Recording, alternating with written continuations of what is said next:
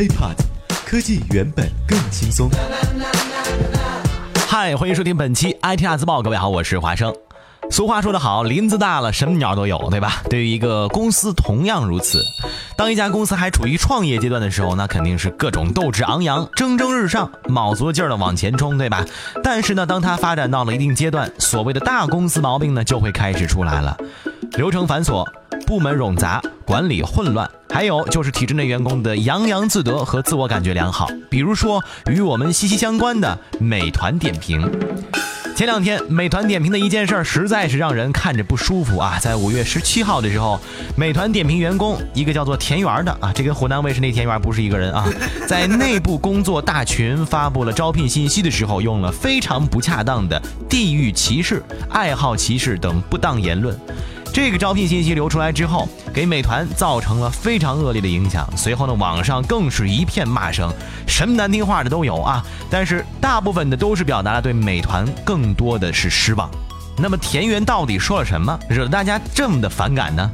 他的话，华生给大家学一下，是这么说的：我们招聘人必须要聪明能干，兼备良好的沟通能力。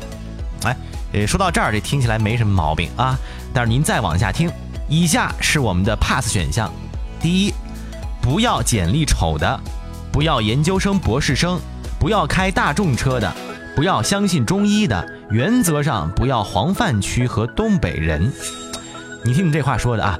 长得难看的不行，开大众车的不行，还不要研究生和博士生。更气人的是，不要黄泛区和东北人。那么，可能很多朋友在问，黄泛区指的是哪儿啊？黄泛区指的就是山东的西南和河南的东北一带。你说这算什么事儿啊？典型的赤裸裸的歧视。别说大家吓一跳啊，美团自己都震惊不已。所以当天下午，美团就把这个叫田园的家伙给辞掉了。得嘞，你不是说不要别人吗？那我还不要你了。我们之前呢总是说腾讯啊，说阿里巴巴，说小米，说科技产品，可是这美团啊，我们之前好像真的没有怎么说过。其实呢，他们的故事也很多，从领导到公司文化，都值得大家好好的聊一聊啊。今天呢，就给大家来说一说美团的故事。HiPod，科技原本更轻松。先说老板王兴，王兴的名气跟马化腾、马云那是没法比，跟。张朝阳、雷军比呢，好像也没人家曝光率高。但是对于众多八零后的大学生来说，王兴绝对是神一般的存在。毕业于清华大学的他，绝对是高材生一枚。清华毕业后，王兴一头扎进了互联网圈，在二零零五年做出来了第一个超级产品，就是大名鼎鼎的校内网。也有人说他是中国最早的 Facebook，三个月吸引了三万用户。随后一年的时间内，校内网的访问量。暴增，随后融资啊、出售啊、更名人人网啊，当时毕业的大学生呢，可以说没有一个不用校内网的。不过现在呢，随着 PC 端集体访问量的下滑，校内网的日子也是越来越不好过。在二零一五年，也是创办十周年后，校内网的市值啊，已经缩水了近百分之八十。而后，王兴创办了饭否网，这个被称作当今最乌托邦的 SNS 网站，有人说它就是中国最早的 Twitter。最早访问量也在百万级别啊，包括微信支付张小龙都是饭否的资深用户，但是随后也是因为种种的原因被关闭，现在的活跃用户也只剩下一二十万人吧。呃，华生身边就有一朋友天天上啊，是他忠粉。只有系统还在不知疲倦地奔跑，一些网络程序员在自发地维护。不过，早已身价过亿的王兴依旧呢，每天都会登录饭否网，发布一些自己的动态或者是感言。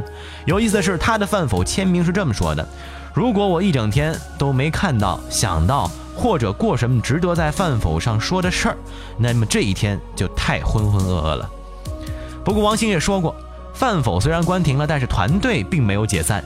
只是走了俩人啊，一个独立开发者回老家了，另一个出去创业了。后来他创办了今日头条，这人呢就是张一鸣。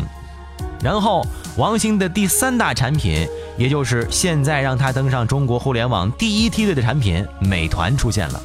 从二零一零年成立以来，美团已经从最早的零起步，发展到现在的四百多亿交易额的超级 App，旗下员工有三万五千人。随后呢，大众点评跟美团合并。又跟饿了么一起来打架，美团在互联网圈内混的叫风生水起。说完老板哈王兴的事儿，咱们再说公司。一个公司有一个公司的文化，而美团的文化首先就是加班，非常的厉害。要说互联网公司，好像没有不加班的，但是美团不一样。有人说呀，没见过这么以加班为荣的公司。以前呢，呃，有辞职的员工说，很多时候这种行为已经成为一种病态了，就是为了加班而加班。领导呢不下班，我也不下班，晚上加到一两点钟呢都是常态。这话怎么说的？好像其他单位都有啊，大领导不走，小兵谁也不敢走啊，对吧？另外呢，就是因为做地推出身啊，做团购起家，美团呢在招募地推员工的时候呢，非常看重苦大仇深型号的员工。什么是苦大仇深？怎么讲啊？就是说这个家庭条件不太好，特别能吃苦，特别能战斗啊，而且特别容易听指挥的这种。我们常见到的外卖小哥，其实大部分啊就是这种类型。还有呢，就是高管的离职率极其高。这个是美团啊，被评价为中国离职率最高的互联网公司，尤其是高管，这点怎么算呢？呃，咱们也不是美团的人啊，也不是饿了么的人，人家离职就离职吧，咱们也做不了太多评价。但是这离职率很高，确实是美团的一个对外的标签啊。总的来说，美团公司文化其实并不是一个互联网公司一样非常的快乐啊，甚至有点僵化和冷漠，这是我们之前没有想到的。当然，我也相信文章之前说的这个田园啊，应该是个个案吧。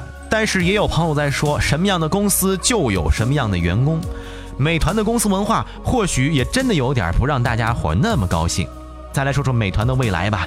有消息指出，在 F 轮融资的时候，美团不惜和投资方签署对赌协议，约定2018年上市，并在2017年年底达到317亿美元的估值。但是公开数据显示啊，目前美团的估值已经从180亿美元缩水至125亿美元。对于新美团来说呢，公司文化不文化先不说，挽救估值、赴美上市，应该说是他们目前最重要的任务。这不仅是投资方的要求，也是新美团给还没有离开的高管团队的交代。